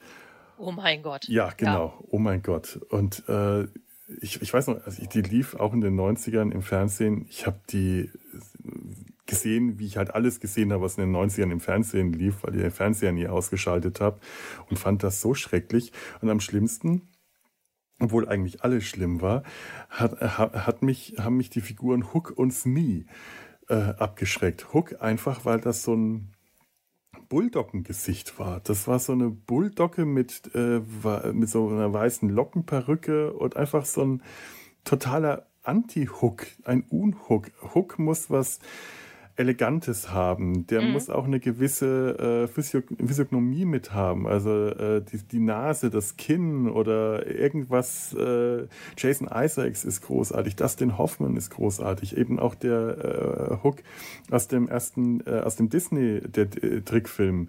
Äh, das ist alles, das sagt Hook für mich aus. Der muss auch der muss was Elegantes haben. Deswegen ist zum Beispiel Jude Law, finde ich, ein sehr schlechter Hook, weil der total runtergekommen und abgewrackt wirkt.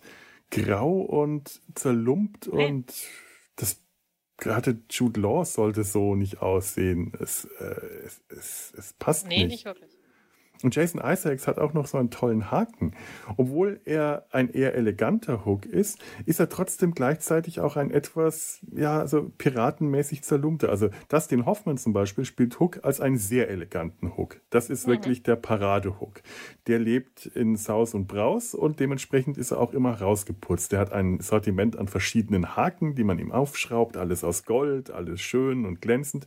Während Jason Isaacs Haken ein wirklich sehr brutaler, kantiger Haken ist. So eine, so eine wirkliche Klaue schon fast, wie sie auch im Roman häufig bezeichnet wird. Und dann auch sehr gefährlich wirkt, äh, weil man diesem Haken ansieht, dass das eine Waffe ist, während der Haken von Dustin Hoffmann äh, für mich immer eher was von Verzierung hatte, obwohl ich den auch schön fand, diesen schönen hm. goldenen, geschwungenen Haken, der sich bei Dustin Hoffmann auch in den Schnurrbartspitzen wiedergespiegelt hat. Ich habe den Film neulich gesehen und ich war so fasziniert von diesem Detail, diese gezwirbelten Schnurrbartspitzen und diese äh, gezwirbelten, buschigen Augenbrauen, die alle auch diesen kleinen Haken hatten. Toll, ich war hin und weg. Make-up und Costume Design war einfach auch großartig oh. in dem Film. Ich weiß gar nicht, haben die auch einen Oscar gekriegt oder waren die für einen nominiert? Weil das weiß gesamte, auch das Set-Design mhm. war großartig. Oh, ja. Auch allein mit dieser Skateboard-Schrecke rund um das Camp der verlorenen Jungs ja. und das Schiff mit diesen Gesamtaufbauten, die ja über das Schiff hinausging. Das war ja nicht nur das Schiff, sondern so eine eigene Piratenstadt, die auch schon da angrenzte. Ja. Toll, toll, wirklich großartig. Ich habe das geliebt. Das, das, den Film kann ich einfach, den ganzen Teil, der äh, am Anfang noch in den USA spielt, den würde ich am liebsten jedes Mal überspringen. Und dann äh, den Teil, wenn sie in London ankommt, den kann ich mir anschauen, die Familie in London ankommt, bei Großmama Wendy, den kann ich mir anschauen äh, am Anfang in den USA, wo man einfach zeigt, Peter ist ein schlechter Vater, er verpasst das äh, Baseballspiel von seinem Sohn. Da ist so eine ganz komische Fernsehmusik drunter gelegt. Das äh, hm. ist, das ist so, bäh. Aber ab dem Moment, als er auf die Insel zufliegt und man diese Insel sieht, man sieht diese fantastische Insel, man sieht auf dem Wasser den, die, die, die, ähm, wie heißt die Rose, die Windrose eingezeichnet, dieses, wie man es auf Landkarten mhm. sieht. Man, diese ganze Insel ist eine reine Fantasieinsel. Sie ist genau das, was die Insel in dem neuen Peter Pan und Wendy in dem neuen Disney-Film nicht ist. Sie ist die Insel bei Hook ist genau richtig. So muss Neverland aussehen. Das, das sind auch die Piraten, auch wenn, egal ob die schon immer da waren oder ob die da hingekommen sind irgendwann, Teil dieser ganzen Fantasiewelt. Die sind überzeichnet fantasievoll. Das sind, äh, das sind Bilderbuchpiraten. Ich liebe das. Und ich glaube, ja. da ist tatsächlich ein Problem, dieser Hyperrealismus, den wir heute mhm. überall irgendwie wollen, aus welchen Gründen auch immer, diese Überzeichnung von Charakteren, dieses sich selber nicht hundertprozentig ernst nehmen, das ist was, das geht so ein bisschen verloren. Hm. Also ich finde, viele Geschichten, gerade aus den 90ern, überleben, erleben von einer Überzeichnung der Charaktere. Ja, ja, absolut. Also selbst Charaktere wie Turtles werden ja in ihren Filmen immer realistischer, wo ich mir denke, so, äh, es sind mutierte Schildkröten, was willst du da denn jetzt realistischer machen? Oder auch sowas wie Transformers. Transformers haben in den alten Zeichentrickserien davon erlebt, dass die unrealistisch waren, dass es protzig war, bunt. Und jetzt versucht man es halt möglichst realistisch zu machen, als wären das echte Autoroboter. Aber brauchen wir ja gar nicht. Es kann auch bunt und unrealistisch sein. Wir haben ja genug Realismus, der, der scheiße ist, wenn wir ehrlich sind. ja, eben. Ich finde auch, also Eskapismus sollte auch durchaus äh, aussehen wie Eskapismus. Das darf, ja. der, das darf durchaus richtig schön bunt sein. Dafür will man sich ja in eine Fantasiewelt flüchten, damit die Realität einfach mal draußen bleibt. Das ist. Das ist genauso wie äh, in, bei Hook. Peter, der erwachsene Peter, kommt in diese Fantasiewelt, er bringt aber seine Realität erstmal mit und muss erstmal lernen, seine Realität, sein, sein Erwachsenenleben erstmal zu vergessen, um sich aber später auch wieder dran zu erinnern. Denn er muss ja, er kommt ja wieder zurück, er, er kann sich ja dran erinnern, dass er Kinder hat, dass er einen Vater hat, während seine Kinder, die von Hook entführt worden sind, sich zum Teil schon nicht mehr an ihn erinnern können. Und der schöne Gedanke, den Peter äh, äh, hat, äh, der ihn dazu hilft, fliegen zu können, den er braucht, um fliegen zu können, das ist der, dass er ein Vater ist. Also er erinnert sich daran, ein Daddy zu sein. Und äh, all das greift so ineinander über. Und also Hook hat einfach ganz fantastisch für mich diese, diese Fantasiewelt geschaffen, die aber äh, zusammen mit der realen Welt irgendwie ineinander greift und trotzdem auf eine Weise äh, die Realität in die Fantasiewelt bringt, die die Fantasie nicht kaputt macht. Genau, das ist ja im Prinzip, Hook zeigt die Balance.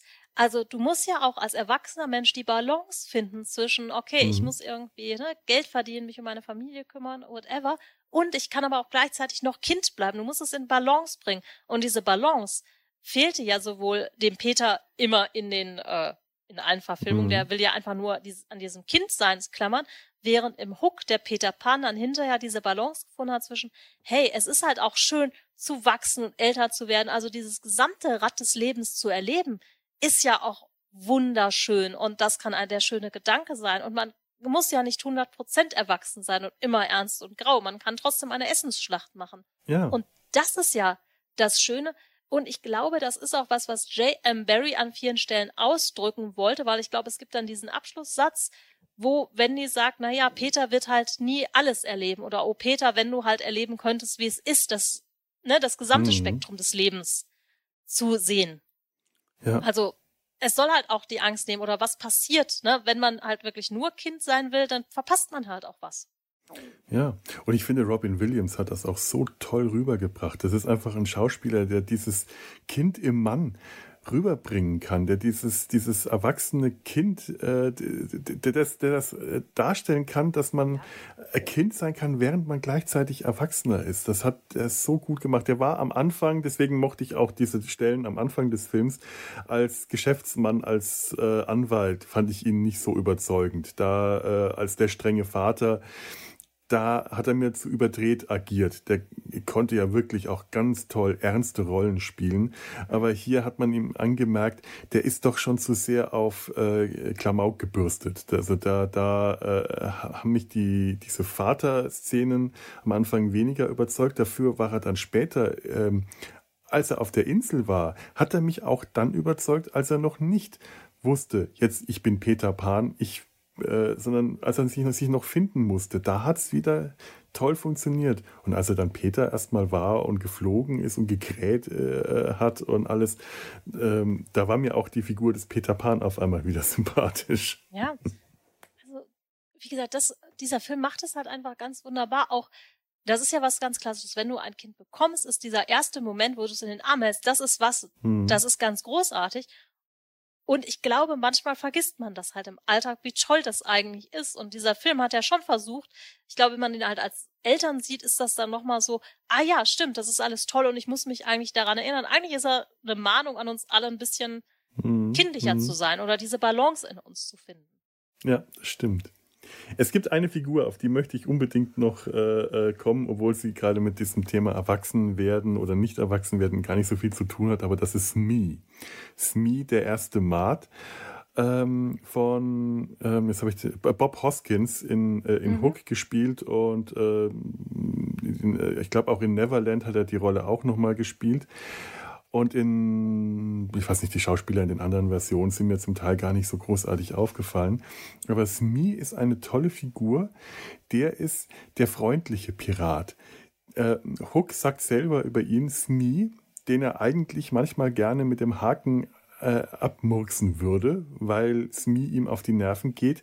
Smee hat guten Stil, ohne zu wissen, dass er guten Stil hat. Und es wäre schlechten, schlechter Stil, einen Mann zu töten, der guten Stil hat, ohne es zu wissen. Hook ist im Roman ab irgendeiner Stelle plötzlich davon sehr besessen, guten Stil zu entwickeln, weil Hook ein Gentleman ist oder sich als solcher sieht. Das ist auch das, was Dustin Hoffman im Film immer wieder sagt. Good form, bad form. Das ist die ja. englische äh, äh, Entsprechung davon. Und Smee hat diesen guten Stil, denn Smee ist von Natur aus freundlich. Das macht ihn nicht weniger gefährlich und auch nicht weniger verschlagen oder nicht weniger hinterhältig in dem äh, in, in, dem, in, dem, in der Disney, äh, in dem Disney-Trickfilm sieht man Smee zum Beispiel, wie er sich im Kampf, wenn ich mich jetzt richtig erinnere und das nicht durcheinander bringe, davon macht mit irgendwelchen Beutestücken, die er ja. in Sicherheit bringen will. Also er ist feige, er ist verschlagen und er lässt die anderen auflaufen. Und äh, auch äh, in vielen anderen Versionen in dem Comic ist Smee, der wird da in der deutschen Übersetzung seltsamerweise Brummer genannt. Ich weiß nicht, ich glaube, das ist, war, glaube ich, auf Französisch äh, ist sein Name Mouche. Ich weiß nicht, ob das tatsächlich aus der äh, französischen Version des Romans kommt, also die Fliege. Und äh, statt ihn dann im deutschen Comic einfach Smee zu nennen, wie man den Namen ja kennt, hat man ihn mit Brummer übersetzt. Aber auch hier ist er. aus französischen Comics ja, sind manchmal ein Rätsel. Die sind manchmal echt seltsam. Und auch hier ist er ein äh, netter, dicker, kleiner Mann mit Brille. Brille ist wichtig, das macht ihn harmlos. Er ist rundlich, äh, er hat eine dicke Nase, dicke Backen und ist freundlich, gleichzeitig aber auch einer der gefährlichsten Piraten, weil er durchaus brutal, grausam und verschlagen ist, weil seine freundliche Form ihn aber harmlos aussehen lässt, weswegen zum Beispiel Smee von den Kindern im Roman als einziger Pirat gemocht wird. Die mögen den. Die, äh, die Kinder, Wendy und ihre Brüder und die verlorenen Jungs werden ja von den Piraten gefangen genommen äh, mhm. später.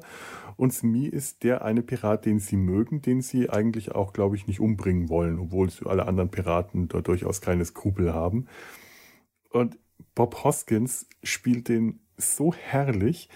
Der hat so eine Art verspielt zu sein. Du merkst ihm aber an, auch wenn er eigentlich nicht wirklich was Böses, Verschlagenes tut, dass da doch sehr viel dahinter steckt. Allein wie er Hook äh, behandelt. Er ist ja quasi der Kammerdiener von Hook.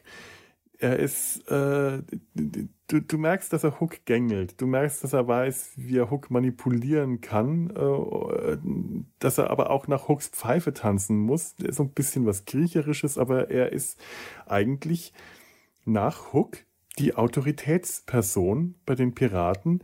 Das heißt, wenn Hook nicht da ist, hat Smee das Kommando, weil er für Hook spricht.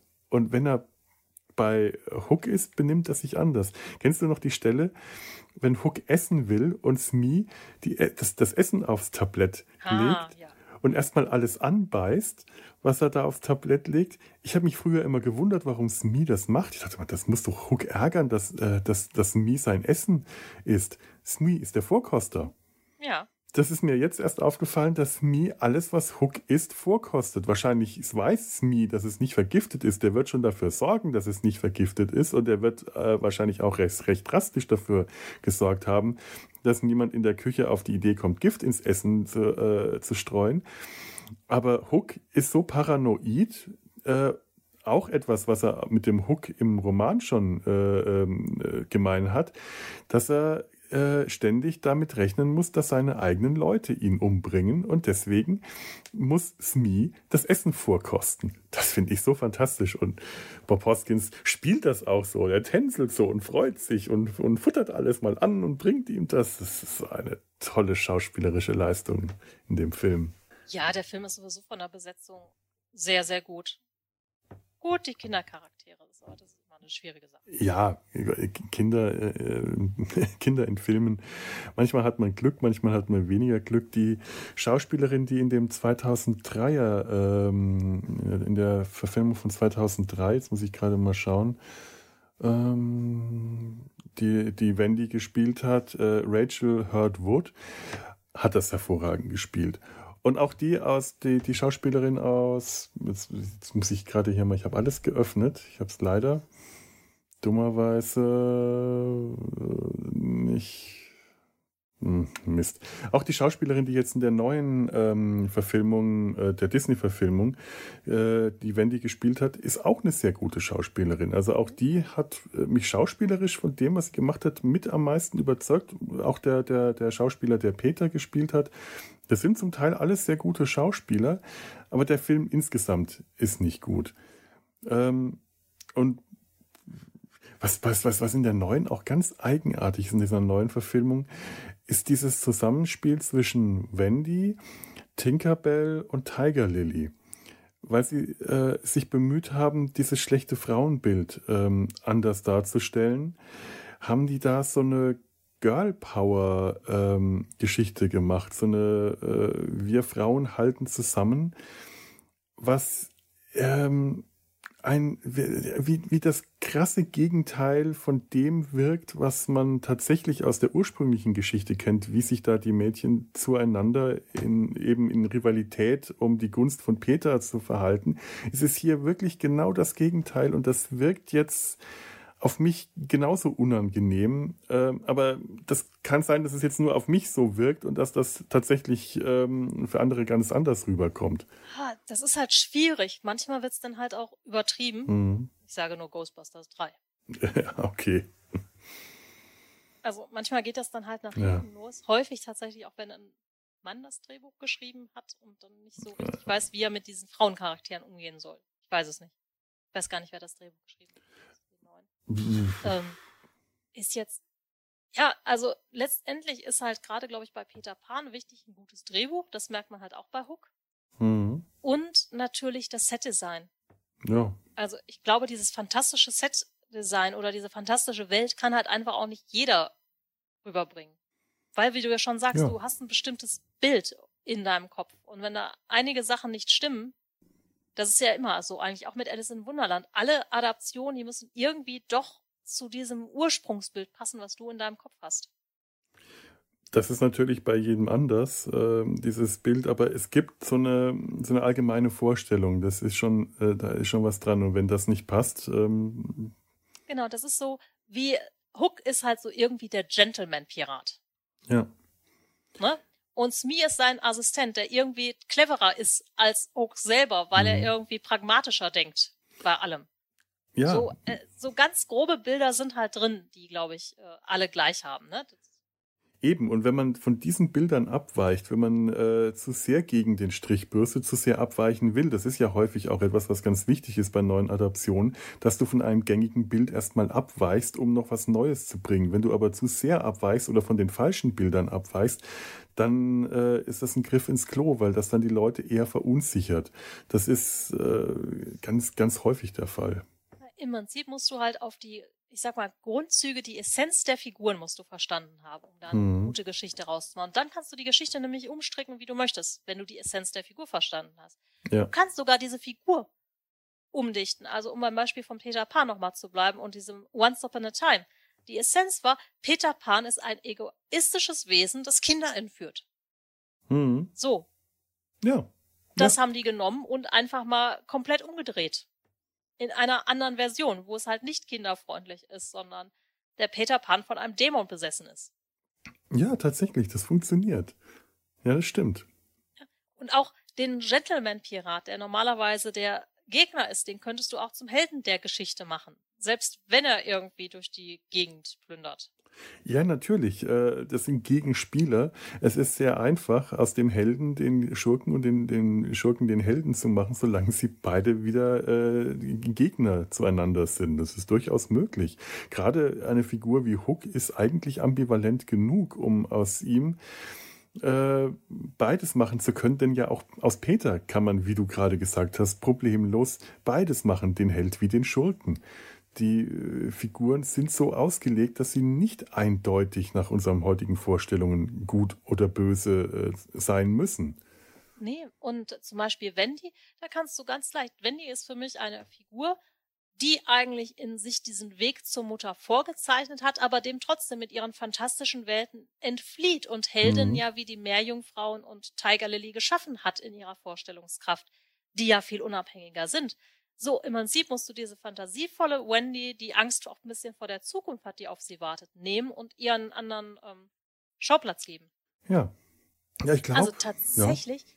Hast du mal den zweiten Teil gesehen von Peter Pan, den Disney gemacht hat vor einigen Jahren? Ja, den habe ich mir auch angeschaut. Den, da finde ich zum Beispiel die Mädchenfigur viel cleverer. Hm. Tatsächlich, da ist es, glaube ich, die Tochter von der erwachsenen Wendy, die während dem Zweiten Weltkrieg, äh, ist das Setting, von genau. Peter äh, abgeholt wird. Ja. So, und die baut sich ja dann ihr Floß und hängt da irgendwie einen Union Jack dran und dann hört man nur Rule Britannica, während dieses Floß langsam untergeht. Ähm, so, weil sie, das Kind hat halt keine Zeit eigentlich Kind zu sein, weil es in diesem Weltkriegs-London aufwächst. Ja, stimmt. Und das finde ich ist ein total guter Punkt, um eine Geschichte zu erzählen und hier zu sagen, nee, du darfst aber Kind sein, ne? Du kannst das versuchen. Ja, das stimmt tatsächlich. Die hatte ich schon wieder ganz vergessen. Ähm, das ist eine sehr schöne, ähm, äh, schöne Interpretation dieses nicht erwachsen werden wollens. Denn die anderen Kinder äh, sind eigentlich von vornherein, die wollen Kind bleiben.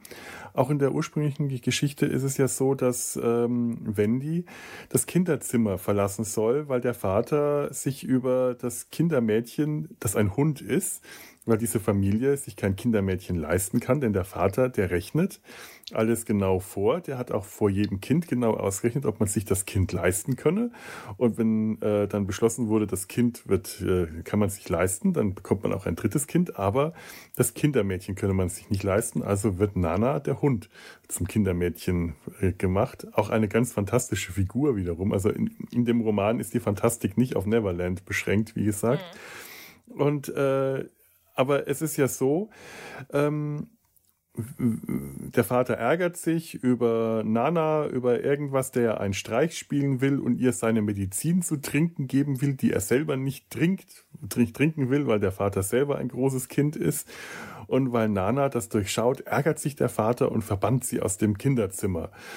Und Wendy soll dann auch aus dem Kinderzimmer. Sie soll ein eigenes Zimmer, sie soll, wird jetzt groß, sie ist ja jetzt schon bald erwachsen. Mhm. Und ähm, in der neuen Verfilmung ist es so, dass ähm, Wendy, glaube ich, ins Internat äh, geschickt werden soll, was dann auch mh, einfach vergessen wird am Ende äh, und dadurch erwachsen wird. Äh, aber diese Kinder wollen alle nicht erwachsen werden, während ähm, die, die Tochter von Wendy, ich weiß den Namen jetzt nicht, ja, die Tochter von Wendy eigentlich schon erwachsen geworden ist durch den London Blitz, durch den Angriff auf London im Zweiten Weltkrieg und erst wieder lernen muss, Kind zu sein, während ihre Mutter ihr eigentlich immer wieder sagt, also die erwachsene Wendy, äh, sie will sie immer wieder dazu bringen, doch Kind zu bleiben, doch noch etwas Kindliches ihrem kleinen Bruder, ähm, äh, dem, dem sie zum, Ge zum Geburtstag Socken geschenkt hat äh, weil Socken nützlich sind, dann nimmt die Mutter, die erwachsene Wendy, die, die Socken, das ist ein, Rüte, ein, ein grüner und ein roter oder ein, ein schwarz-roter Socken oder sowas, und spielt dann dem kleinen Peter Pan und Captain Hook vor. Und äh, die, die, die, die Tochter findet das albern. Dafür ist sie doch viel zu erwachsen für solchen Kinderquatsch. Und das ist tatsächlich sehr schön, dass sie durch Peter Pan, durch das Abenteuer in Nimmerland wieder lernt, wieder Kind sein zu können und das auch zu wollen eigentlich wäre der jetzige Disney-Film eine tolle Möglichkeit gewesen, um zu zeigen, dass Kinder auch heute noch Kinder sein dürfen. Mhm. Ich habe immer das Gefühl, dass Kinder heute viel zu schnell irgendwie groß werden sollen. Die werden in Zeitpläne gepackt. Die müssen dreimal die Woche zum Sportunterricht gehen. Ähm, da ist ein Terminplan, wo wir Erwachsenen irgendwie schon Angst vor haben. Gott. Und in dieser hektischen Zeit wäre das eigentlich echt ein Moment gewesen, um einen schönen Film darüber zu machen, dass man auch in unserer Gegenwart noch toll Kind sein kann. Mhm. Wenn man möchte. Und dass nicht alles auf Effizienz und Gewinnmaximierung ausgelegt sein muss. Es gibt auf Disney noch einen anderen Film, den ich leider jetzt zu spät gemerkt habe. Ähm, äh, Wendy von 2020, der, der ist eine Adaption, eine sehr freie Adaption dieser Peter Pan-Geschichte ähm, aus der Sicht eben der Hauptfigur Wendy. Ähm, und ich habe sie leider, leider noch nicht gesehen, aber ich habe das Gefühl von dem, was ich jetzt so darüber äh, gelesen und überflogen habe, dass das vielleicht in diese Richtung gehen könnte. Es spielt in, in der, äh, in der Jetztzeit und äh, so, so viel habe ich mitbekommen. Ähm, und Wendy und ihr, ihre Brüder, glaube ich, werden auch aus einer glücklichen Familie geholt, ähnlich wie äh, eben die, die, die eigentliche Wendy mit ihren Brüdern.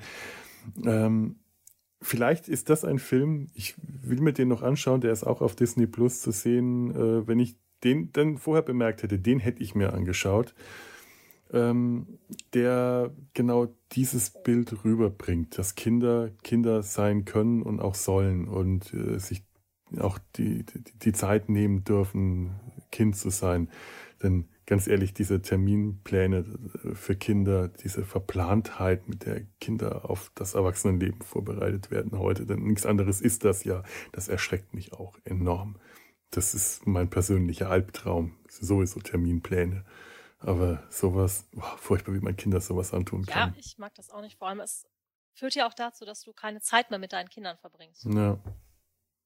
Ja klar, weil die Kinder ja auch nicht genauso wenig zur Verfügung stehen, wie die Eltern zur Verfügung stehen. Ja. Früher waren es die Eltern, die keine Zeit hatten, heute sind es die Kinder, die keine Zeit haben.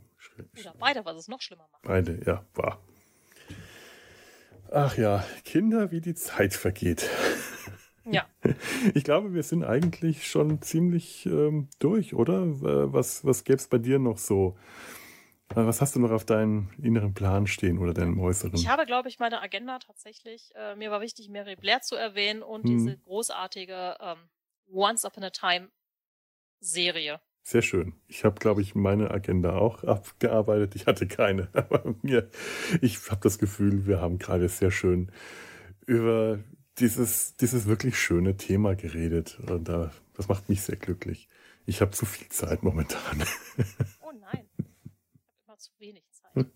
Ich habe tatsächlich beides. Manchmal zu viel und zu wenig Zeit. Liebe Mary, ich bedanke mich bei dir. Das hat mir sehr gut getan. Das hat mir sehr viel Spaß gemacht. Hat mich auch ähm, wieder mal ein bisschen. Nein, ich bin eigentlich immer noch Kind geblieben. Denn bei uns in der Familie sterben die Männer jung. Übrigens, ähm, andere schmutzige, äh, sch andere schmutzige, andere letzte alte Worte. Möchtest du tatsächlich noch die anderen letzten Worte meines Opas hören? Sehr gerne, sehr gerne. Gezeigt haben, dass er doch nicht Kind geblieben ist, aber es zumindest bis in die Pubertät geschafft hat. Zum ersten Mal seit langer Zeit bin ich froh, nicht schwul zu sein. Oh mein Gott. Der hatte Darm, Darmkrebs und stand kurz vor der Operation. Ja, morgen wird mir das Arschloch zugenäht. Mein ganzes Lebensglück würde mir genommen werden. Und ich saß da, ich glaube 18 oder 19 war ich im Krankenhaus bei ihm im Zimmer, war eh schon komplett durch den Wind. Und er saß da in seinem Bett neben ihm, sein alter Kumpel, auch aus äh, wahrscheinlich sehr, sehr langer alter Kumpel, zwei schmutzige alte Männer, die sich einen abgelacht haben und gegackert haben. Und das Schöne ist, diese Geschichte habe ich für mich behalten, ganz lange, weil ich dachte, der Opa hat die ohnehin jedem erzählt. Den, den Witz jedem erzählt, denn der konnte einen schmutzigen Witz nicht für sich behalten, der hat den ausgekostet. Und ich habe das äh, 10, 15 Jahre später mal an Weihnachten äh, beim, beim Essen erzählt, beim Abendessen. Alle hatten wir schon einen im Tee, alle waren da. Die, leider, die Oma hat äh, den, den Opa auch nur äh, ein, zwei Jahre überlebt, aber die andere Oma, die die auch sehr gut kannte, die war noch am Leben, hatte auch schon einen getankt und wir waren alle sehr gut drauf. Und ich erzähle das, dachte, das kennt ohnehin jeder alle schauen mich vollkommen entgeistert, starren mich an, entsetzt und fangen an, laut loszulachen und los, loszubrüllen. Die haben sich nicht mehr eingekriegt. Und dem Moment war mir klar, das waren tatsächlich letzte Worte, die für mich bestimmt waren. Das war mein kleiner persönlicher Schatz, den ich all die Jahre gehütet habe. Da war ich sehr, sehr glücklich in dem Moment. Mein Opa. ja, und damit, Scheint eine Persönlichkeit gewesen zu sein der war, der war eine Persönlichkeit allerdings. So, und damit habe ich den Podcast mit meinem Opa begonnen und kann den Podcast mit meinem Opa enden. Wie oft kann ich das eigentlich behaupten? Auch schön. Sehr schön. Ja, vielen Dank, dass ich dabei sein durfte. Es war mir wie immer ein Fest. Ist mir sehr schön, ja. Und ich hoffe, ich hoffe oft wieder.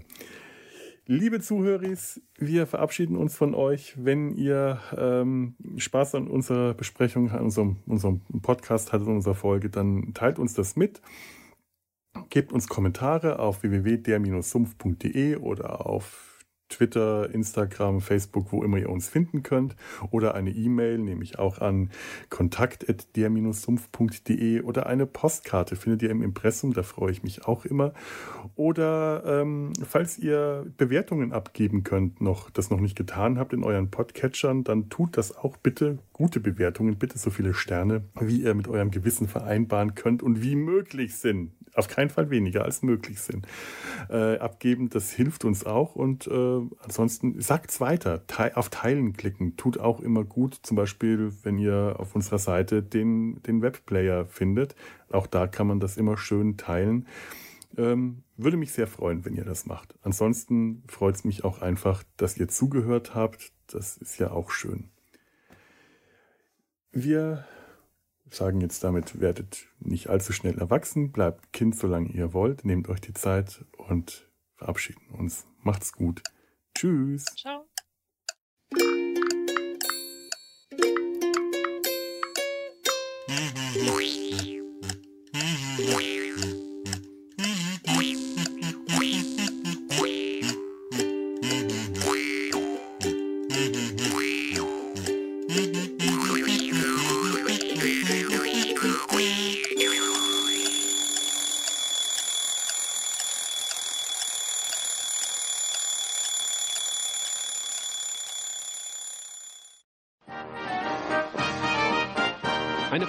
Des Podcast Imperiums.